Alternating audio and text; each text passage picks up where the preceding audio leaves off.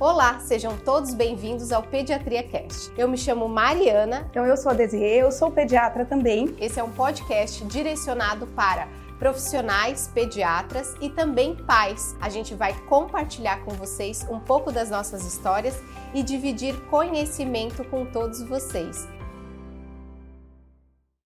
Olá, sejam bem-vindos ao Pediatria Cast. Hoje nós vamos falar sobre uma coisa muito legal, que é o desenvolvimento dos bebês. Nós vamos falar hoje sobre o desenvolvimento dos bebês de recém-nascido até um ano de idade. Eu sou a Desirê e eu tô aqui junto com a Mari. Olá, eu sou a Mari, pediatra, e a gente está aqui com a nossa convidada Carolyn, que é fisioterapeuta, e ela vai trazer muitos é, conhecimentos aí da sua parte com relação a esse desenvolvimento motor do bebê. Olá, eu sou a Carol, então, sou fisioterapeuta, como ela falou, especialista em pediatria. Trabalho tanto com crianças típicas, né, quanto atípicas com atraso no desenvolvimento motor. Muito bem. Carolyn, eu acho que para a gente começar a esse assunto e poder pontuar para os pais, né, é, os principais pontos de ancoragem. A gente, como pediatra, avalia esse bebê mês a mês. Então, mês a mês, a gente vê muitos pequenos detalhes do desenvolvimento. Mas para os pais, é, o que, que a gente poderia colocar assim? Quatro, três, quatro ou cinco pontos que você diga que são fundamentais da criança atingir até os 12 meses de vida. Então, ali, é, até os três meses de idade, é muito importante que a criança tenha o controle cervical. Isso é o primeiro marco do desenvolvimento que é muito importante e que vai precisar em todo o resto. Né? Então, porque o desenvolvimento motor ele é uma construção. Então, cada habilidade sempre vai precisar da outra né? E tudo vai seguindo. Então, a primeira, ali até os três meses de idade, a criança, o bebê, precisa estar tá tendo um controle cervical bem efetivo, né? Tanto na posição de bruços, quanto se você segura ele pela axila, né? Ele não tem que não cair a cabecinha para o lado. Então, esse é bem importante. O outro é o rolar, né? Que é esperado ali entre quatro e seis meses, que é uma dúvida sempre que muitos pais têm, né? Sobre o movimento ali do rolar. E ele tem esse, esse espaço de tempo que costuma acontecer, variando entre um bebê e outro. O sentar, né, até os seis meses de idade, que a gente espera que ele seja feito, então, com o apoio das mãozinhas lá na frente, né? E entre sete e oito meses que ele consiga tirar as mãozinhas do apoio e se manter, conseguir segurar um brinquedinho, né, enquanto está sentado, até fazer um pouquinho de rotação de tronco, pegar um brinquedinho lá do lado, do outro, nessa idade. Ali com nove meses, ele tem que estar tá conseguindo se puxar para de pé, então começa sempre lá no berço, né? Que a gente fala assim, ah, tem que baixar o berço agora, tem que ter cuidado. Porque ele começa a se puxar ali por volta dos nove meses, ele começa a se puxar primeiro para ajoelhado, depois ele se puxa para de pé, e com um ano ele tem que estar tá conseguindo se manter de pé, então, nessa posição. E logo depois aí surgem os passinhos, ali por volta de um ano e dois meses, que é um marco motor também bem importante. Perfeito. Acho que resumiu bem aí. Então a gente vai ter esses pontos importantes é, para a gente poder acompanhar e os pais né, estarem atentos aí que se não alcança esse desenvolvimento nesse momento, existe algum atraso motor nessa criança. E necessariamente quando a criança tem um atraso motor, ela tem algum diagnóstico por trás ou pode ser só uh, necessário um estímulo talvez um pouco maior, ou às vezes a gente acabou deixando a criança muito presa numa posição, não estimulou de outra forma. Acontece muito e a maioria dos casos é não ter um diagnóstico. Tem que pensar, isso, a maioria dos casos não tem um diagnóstico, é atraso motor, ou porque a criança não foi é, estimulada adequadamente, porque ela ficou muito em bebê conforto, porque ela foi colocada em andador, que não é indicado, ou aqueles jampeiros, né, que ficou muito tempo lá. Então, tem que pensar tanto nos fatores ambientais quanto da criança em si. Às vezes ela tem alguma alteração no quadril, né, no nascimento, que dificultou esse processo, alguma fraqueza muscular importante, né, tem que olhar a criança ali como um todo quando tem um atraso, mas a maioria das vezes não tem um diagnóstico. É legal porque a gente vê muito bebês aí de zero até por volta de dois, três meses, que às vezes a gente examina no consultório, bota na posição ali de barriguinha para baixo e eles não têm, eles não levantam a cabecinha ainda, né? Uhum. E é muito incrível como a gente pede para os pais intensificarem esse exercício de colocar o bebê de barriguinha para baixo numa superfície firme. Dá 15 dias os pais falam que virou uma chavinha Porque, na verdade, o bebê ficava muito no colo, dormia muito no bebê conforto, no ninho, no carrinho, nesses lugares em que ele fica todo apertadinho. E às vezes, quando a gente estimula e coloca ele, dá oportunidade para ele se desenvolver ali, né, numa superfície mais rígida, ele naturalmente já responde com esse estímulo. Exatamente. Uma criança típica, né, um bebê típico, ele se desenvolve naturalmente se a gente der oportunidade para ele né, um espaço adequado, um brinquedo que chame atenção, uma criança típica, ela vai se desenvolver, né, sem, sem precisar de, ah, preciso saber como ensinar ele a rolar, como o movimento. Não, a criança, se você deixar o bebê no chão, típico, ele vai se desenvolver. Né? Perfeito, é que às vezes a gente não dá a oportunidade de ele ficar no chão. Ele fica o tempo todo no colo, no carrinho, no bebê conforto, né? E não nem sempre ele está ali para disponível para se desenvolver no que precisa. Exatamente. E muitas vezes é falta de orientação, né? Que os pais não receberam, que tinha que colocar de bruços. E dá medo, né?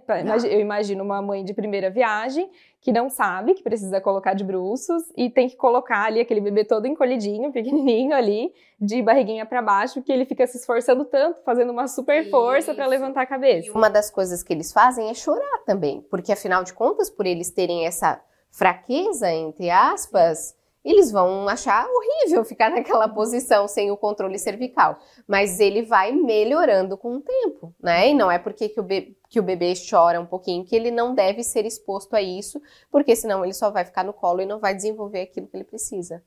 Então, uma das primeiras coisas que a gente vai indicar para estímulo de desenvolvimento com um bebezinho recém-nascido é a posição de bruços? Com certeza, é o famoso tummy time ali que todo mundo uhum. fala. É colocar de barriguinha para baixo e no primeiro mês é mais difícil mesmo. O bebê sente bastante dificuldade de ficar ali de bruços. Então, não vai ser cinco minutos. Vai ser às vezes 30 segundos, um minuto Perfeito. na posição. E aos pouquinhos, conforme a criança vai ganhando força, né, vai se acostumando com a posição, porque é uma posição bem diferente. Então a gente vai aumentando esse tempo, sem contar que dá para fazer várias adaptações, né? Nesse momento a gente pode colocar ali no primeiro mês no colo, de barriguinha para baixo, é, dá para colocar usando uma almofadinha, né? Que eu até posso mostrar aqui para vocês como que a gente pode fazer. É, para ajudar, né? Então, que, essas coisas que vão facilitar o movimento ali para a criança, para que ela consiga adquirir essa habilidade sem que os pais também fiquem tão nervosos, né, de colocar. Eu tenho uma, uma paciente até que ela postou recentemente a nenenzinha dela tinha uns 20 dias de vida fazendo tummy time, né? Aí ela botou e botou umas figuras assim na frente e tal. E aí depois eu falei: "Parabéns, orgulho da Pede, né? Botando o nenenzinho de barriguinha para baixo".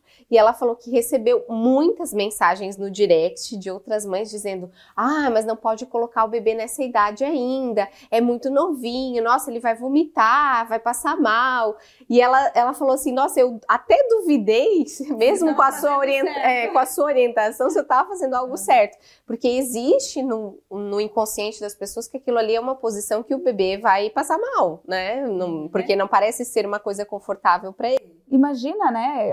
Até um tempo atrás, a criança ficava enrolada no charutinho até os três meses. Eu lembro quando meu filho mais velho nasceu, a minha avó falou: Nossa, mas ele tá de olho aberto. Tipo, tá, mas a criança abre os olhos, né? E, e ela dizia: Não, eles vão abrir os olhos semanas depois, fica naquele charutinho. Então, isso para as pessoas ainda existe isso no inconsciente de que imagina um bebê de 20 dias, como você vai colocar ele na posição é, de barriga para baixo, né, de bruxo. Isso, isso aumentou, desculpa de interromper, que isso aumentou muito depois da campanha do, de dormir de barriga para cima. Dizem que isso aumentou bastante, né? É o medo dos pais de deixar de barriga para baixo por causa da, da morte súbita, uhum. né? Então aumentou o medo do, dos pais de deixar de barriga para baixo. Mas de fato dormia de barriga para cima e vocês Exatamente. vão saber dizer melhor ainda. Mas a posição de bruços, enquanto o bebê estiver bem acordadinho, é sim muito importante a gente treinar. E o bebê tem reflexos, né? Ele não vai e ele não vai, não vai ficar 10 minutos de barriguinha para baixo, né? E além de tudo, a gente faz isso sempre sob supervisão. Você não vai né, deixar o bebê ali e vai sair estender roupa. Tem que ficar olhando o bebê, porque isso realmente é que vai dar para ele essa segurança. Isso, então deixa eu só pontuar isso aqui que é muito importante. É muito interessante a gente botar a criança de bruços, na posição de bruços, quando ela está acordada. Lembrando que a posição correta para o bebê dormir é de barriga para cima. Então, está dormindo, barriga para cima. Sob supervisão, como um momento de atividade, estímulo do bebê junto com você, aí sim você vai deixar ele um pouquinho de bruços. E eu tenho uma outra coisa para complementar, que eu preciso falar isso para todo mundo que está ouvindo, porque assim, A gente tem também muito uh, nas famílias, e eu vejo desde as pessoas que eu atendo, as pessoas que estão lá no Instagram, que fazem perguntas, o uso de ninhos o uso de bebê conforto, o uso de, assim, tem o, o colchonetezinho do berço, mas eles vão botando várias camadas e camadas e camadas para deixar macio. E qual que é o problema? O colchão do bebê, ele tem uma densidade específica que protege o bebê da morte súbita, mas não só isso, o bebê ele precisa ficar numa superfície mais firme. Então, aos nossos olhos, olhos de adultos, parece que aquele bebê está numa superfície dura e que é desconfortável, quando na verdade a superfície firme facilita com que o bebê desenvolva a musculatura da coluna, que ele fique, ele, ele tenha uma posição melhor para mexer as mãozinhas e levar a boca, que ele consiga fazer força no quadril para mexer os pezinhos.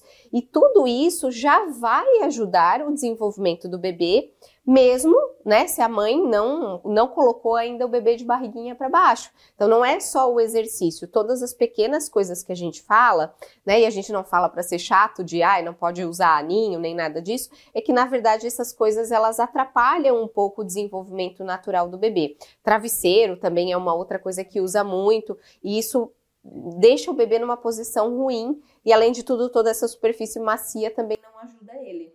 Com certeza, porque o bebê ele nasce com a coluna em C, né? Por causa ali da flexão fisiológica. E para ele chegar na coluna do adulto, no corpo que a gente tem, ele realmente precisa estar exposto a esse ambiente. Se a gente deixar ele sempre aconchegadinho ali no ninho, assim. ele vai sempre ficar assim. Como é que ele vai ter esse desenvolvimento adequado ali do corpo dele? Vai ser muito mais difícil, sem contar que aumenta muito os casos de assimetria craniana, de torcicolo. Perfeito. Ai, perfeito, que eu falo isso todo dia. quando usa travesseiro, quando usa ninho. Bebê conforto, então, nem se fala, porque dizem, ah, tem, meu bebê só dorme no bebê conforto, como é que eu vou transferir ele? Aí vê a criança tá lá assim, né? A cabeça totalmente torta, né?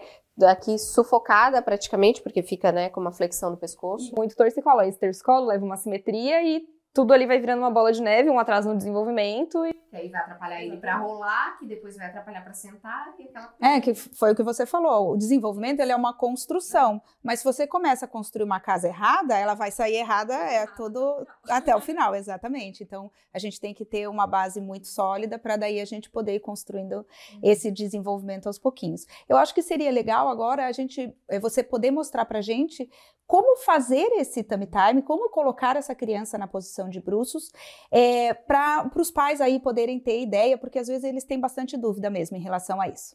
Quando a gente vai colocar o, é, o, bebê de bruços, a gente pode fazer algumas adaptações. A gente pode usar essas almofadinhas, que essa é de pescoço. A de amamentação, é, eu gosto de falar que tem que ter um pouquinho de cuidado, porque tem algumas que são muito grandes. Então pode ser que a criança faça uma compensação ali do quadril muito grande para baixo. Então, nesses casos, assim, ó, se você não tem essa almofadinha dessas de pescoço e, não, e a sua almofada de amamentação é muito grande, né? Falo para as mães, Coloca então um rolinho de toalha. Dá para fazer um rolinho com uma toalha mesmo de banho e colocar aqui embaixo do peito do bebê. Então, primeiro começando aqui com a adaptação, a gente coloca aqui.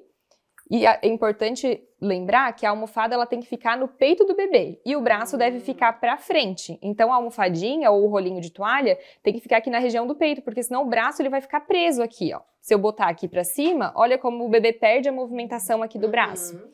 Então a gente coloca aqui na região do peito do bebê para que ele tenha o braço livre na frente, ou para se apoiar aqui no antebraço, ou para movimentar e acabar pegando um brinquedinho que está aqui na frente, né? Um, um móvel, alguma coisa que deixa aqueles arquinhos de atividade, enfim.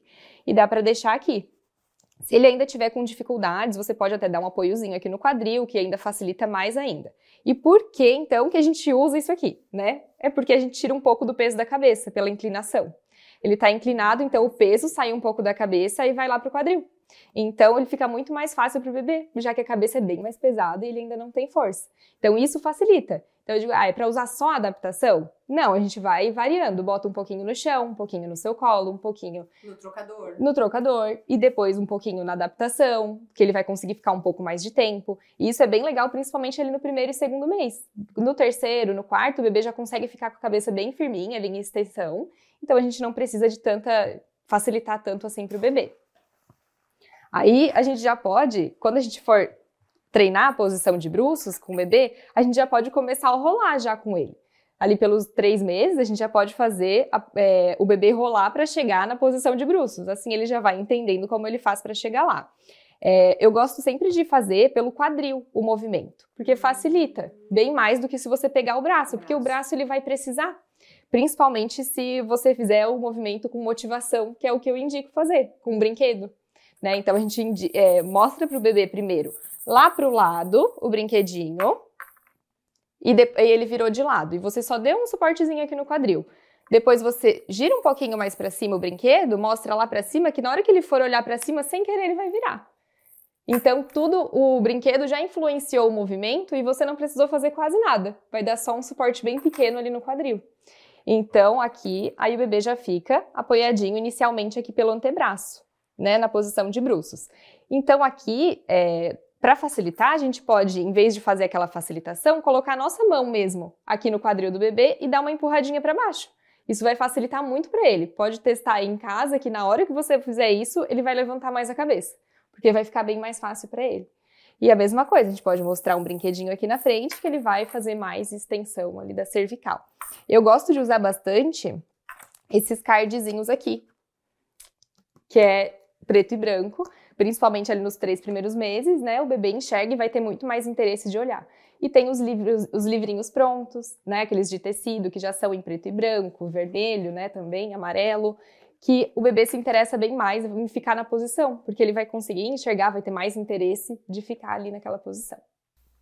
Nossa, Carolyn, excelente, porque a gente consegue visualizar bem como estimular. Então, agora que a gente já mostrou como colocar o bebê na posição de bruços e como estimular o rolar, é, o a próxima etapa ali dentro do que você falou, que seria uma sequência, seria o sentar. E isso é uma dúvida muito, muito, muito recorrente das mães, que é quando eu posso começar a estimular o bebê a sentar e como é a melhor maneira de a gente fazer isso?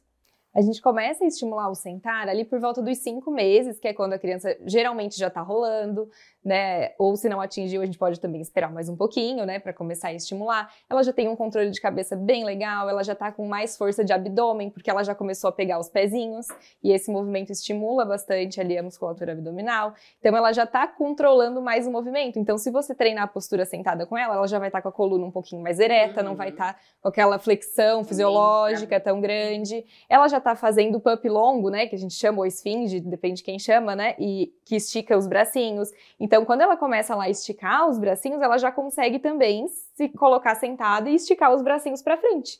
Então, isso é importante observar também se você bota a sua criança sentada e ver se ela consegue ali se manter na posição, qual a postura que ela tá, né, é, sentadinha, se ela não tá muito caída para frente, se, o, se, ela consegue manter o bracinho em extensão. Se ela já tiver assim se mantendo bem, já dá para começar ali com cinco meses a treinar a postura sentada. No início, a gente pode começar colocando ela sentada no meio da perna, no cantinho do sofá, que fica bem uma postura bem legal para ela ali no cantinho, porque ela não cai para os lados. Uhum. E dá para usar a almofada de amamentação. Neste momento, a almofada de amamentação é bem legal, porque ela é grande, uhum. né? Então até posso, vou botar aqui na frente para mostrar aqui para vocês. Esse é um, um, apoiozinho de pescoço. De pescoço, né? porque Mas... a, boneca é pequena, né? uhum. né? Mas dá para ser a de amamentação. Ele é maior. Aham. E coloca ela sentadinha aqui, dessa forma.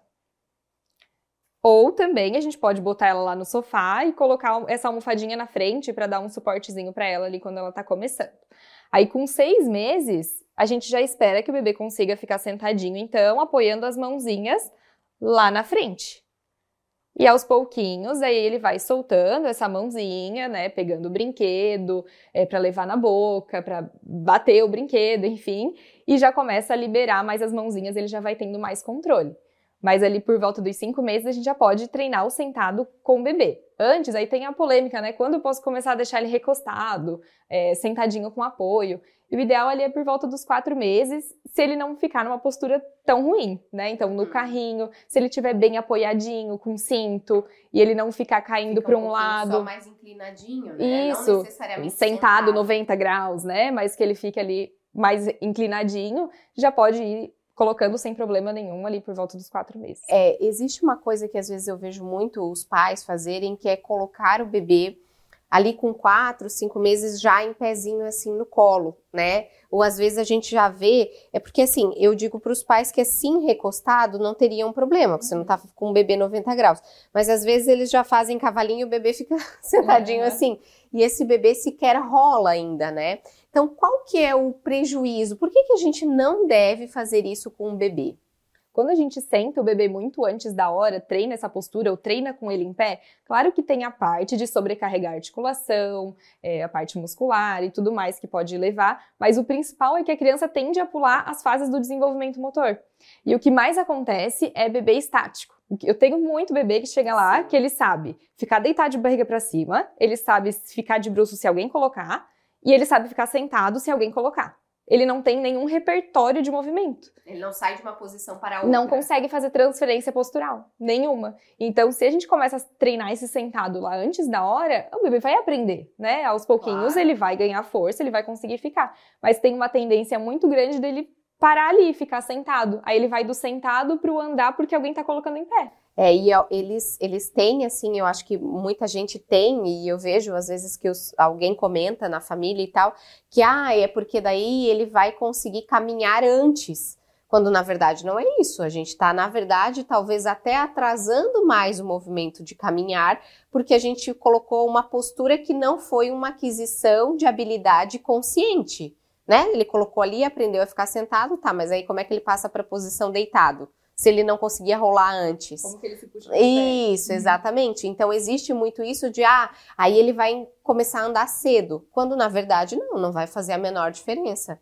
As, muitas vezes esse paciente até vai ficar mais atrasado por conta desse, né, essa postura precoce. As habilidades do bebê desenvolvem grupos musculares. Né? Então, assim, o, se puxar para de pé dele, ele começa fazendo força pelo braço, mas depois ele vai passar por semi-ajoelhado. E isso vai fortalecendo ali os músculos do, dos membros inferiores, né, das pernas. Então, se a gente não, se ele não souber fazer isso, se a gente começar a treinar antes, ele não vai também ter força muscular suficiente e controle postural, principalmente, né, para andar sozinho. Então, não tem, não existe isso de botar de pé antes, ele vai andar antes. Não vai, porque ele não passou por todas as fases, não teve a mobilidade suficiente que ele deveria ter é, adquirido, nem a força muscular suficiente que ele deveria ter adquirido, porque ele pulou muitas etapas ali do desenvolvimento. E a gente fica preocupado porque assim, aí tem um atraso motor mais significativo, né, lá mais para frente, a gente precisa fazer uma investigação também. E às vezes essa criança só tem um atraso motor, por causa dessa questão de estímulo ambiental e tudo, mas sempre abre aquela caixinha de preocupação, né? Tanto na, na nossa cabeça como pediatras, mas também dos pais. E aí a gente às vezes precisa até eliminar outras causas, é claro, mas é, né, no fim é, foi apenas uma questão ambiental e postural. É, essa posição de pé, os pais é, tendem a fazer um estímulo precoce, porque a hora que eles a criança firmou um pouco o pescoço, então por volta ali dos 4, 5 meses que ela já tem pleno o controle do pescoço, eles seguram por baixo do braço e se encosta o pezinho, ela faz força. Daí eles acham legal, na verdade. E aí a criança fica animada e eles, ó, oh, ela gosta de ficar nessa posição. Só que isso atrapalha o sentar, porque daí a criança faz a força diferente na perna, né? A gente vê quando vai colocar a criança, puxar ela para sentar, ela fica com a perna, perna esticada. A perna dura, exatamente, para ficar em pé em vez de ficar sentada. Então eu sempre falo para os pais, não é para estimular, mas ele, olha, doutora, ele fica em pezinho. Eu digo, não é para fazer isso. Só vai fazer isso na perna quando ela sentar. Depois que ela estiver sentada, aí você pode botar ele em pé. Mas até lá nós vamos treinar ficar sentado. Porque realmente é, os pais têm essa impressão de que ah, daí já vai, vai já está ficando em pé, vai andar mais cedo. Uhum. E na verdade a gente não precisa que ele ande mais cedo. A gente só precisa que precisa que ele adquira as habilidades nesses tempos adequados, né? Que essas idades que você falou são a idade limite para aquisição. Pode ser que ele adquira um pouquinho antes, duas, três semanas antes, mas não tem como a gente acelerar esse processo, porque os grupamentos musculares, o desenvolvimento neurológico e toda essa, até o desenvolvimento da própria percepção da criança, ela, ele acontece é, gradativamente ao longo desses primeiros anos de e esse esticar a perna do bebê, quando a gente coloca de pé, a gente sabe que é reflexo, né? Uhum, é igual é quando começa lá o reflexo de marcha, né? Lá bem uhum. pequenininho, uhum. que bota em pezinho, eles fazem a troca de passinhos ali. Mas é tudo é reflexo, né? Que vai se perdendo e conforme a criança vai tendo maturidade, conforme vai se desenvolvendo e, e adquirindo, né? As habilidades esperadas para a idade.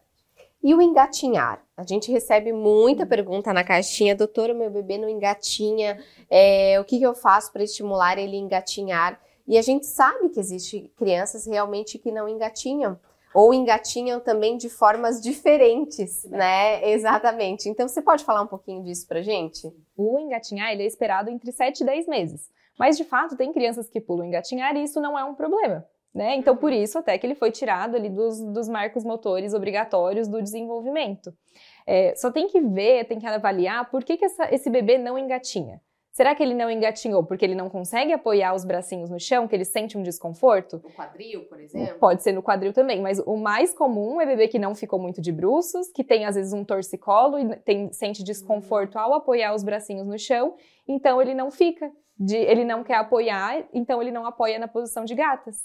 Então ele só fica sentadinho e se puxa para de pé. Então tem que ver assim, ah, esse bebê consegue ficar de bruços? Ele consegue fazer o apoio das mãozinhas no chão de forma adequada, efetiva, né? Ele não tira correndo, ele não sente desconforto quando você coloca ele na posição de gatas. Ele consegue ficar de gatas ou ele não consegue, né? Então tem que ver, avaliar esse bebê, ver se ele consegue fazer ou não. Se ele pulou aquele marco motor por algum desconforto, alguma limitação que ele tem, ou se ele é, foi mais rápido e não e achou mais fácil se puxar para de pé e andar, que também uhum. pode acontecer. Perfeito. Então, por isso que precisa aí dessa avaliação para ver, né? E vocês no consultório também Sim. vão conseguir ver se, se a criança está pulando esse marco motor por limitação ou não.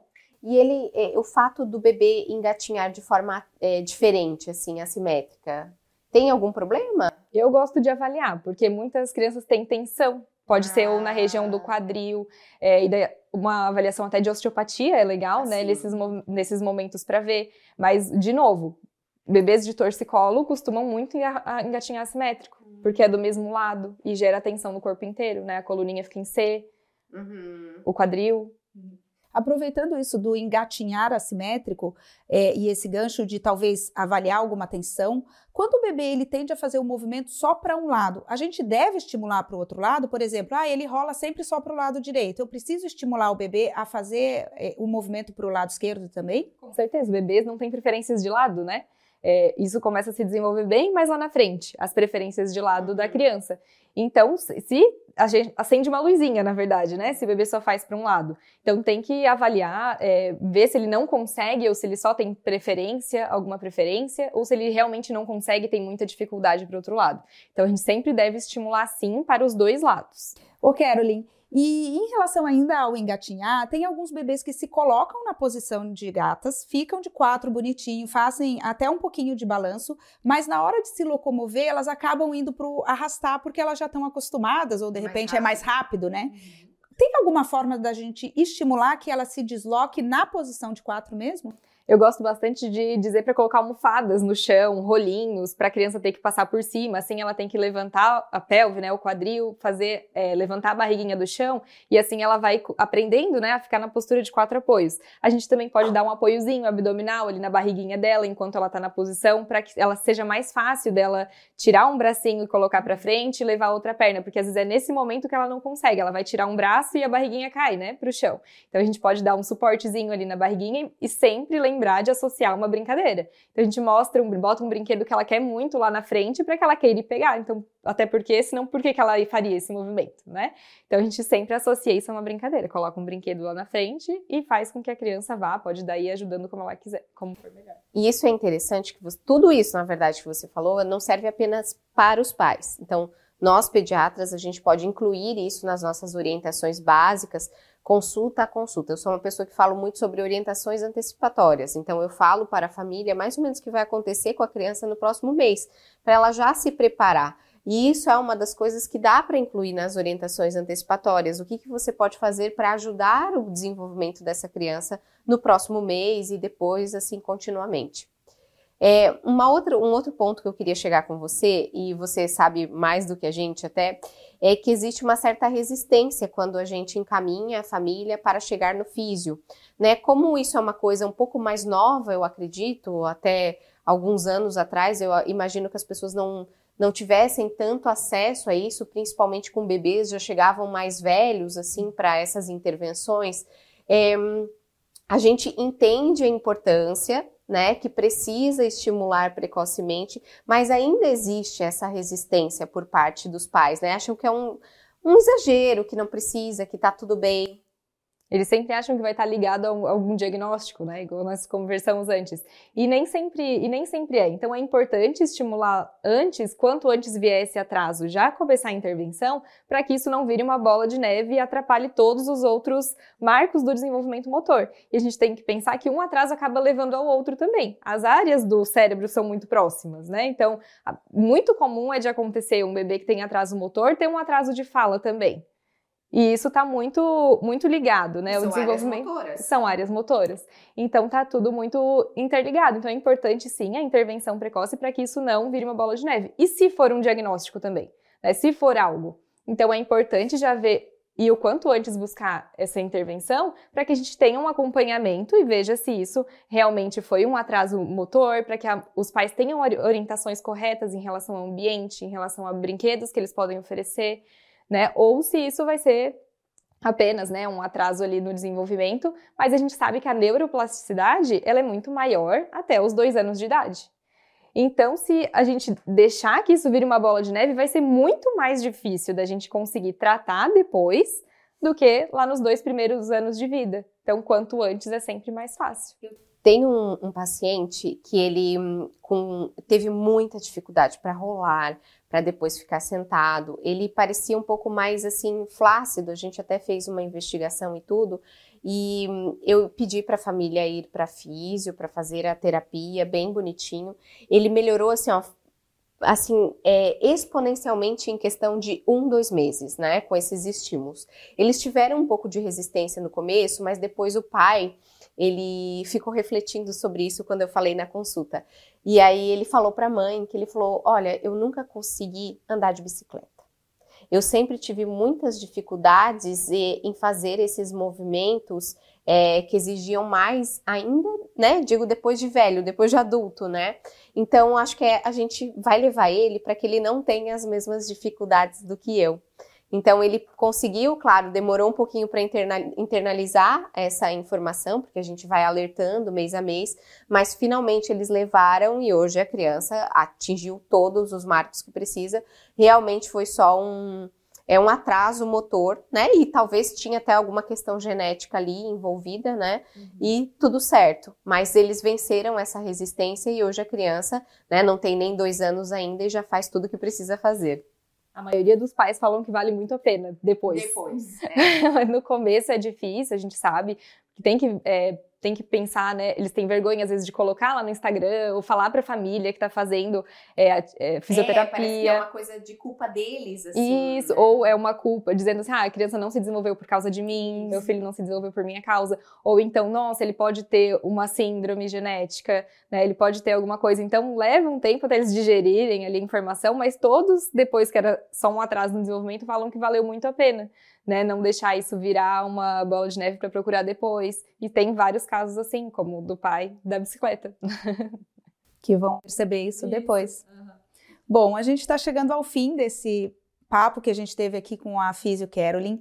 É, foi muito legal, eu acho que é muito importante que a gente tenha esse olhar atento e vá quebrando principalmente essas objeções que existem, esse medo que existe de procurar profissionais que são tão importantes justamente porque a gente vai é, aproveitar essa maior neuroplasticidade da criança, maior capacidade uh, de desenvolver outros mecanismos né, cerebrais, ali, outras sinapses que vão acabar contemplando aquele movimento.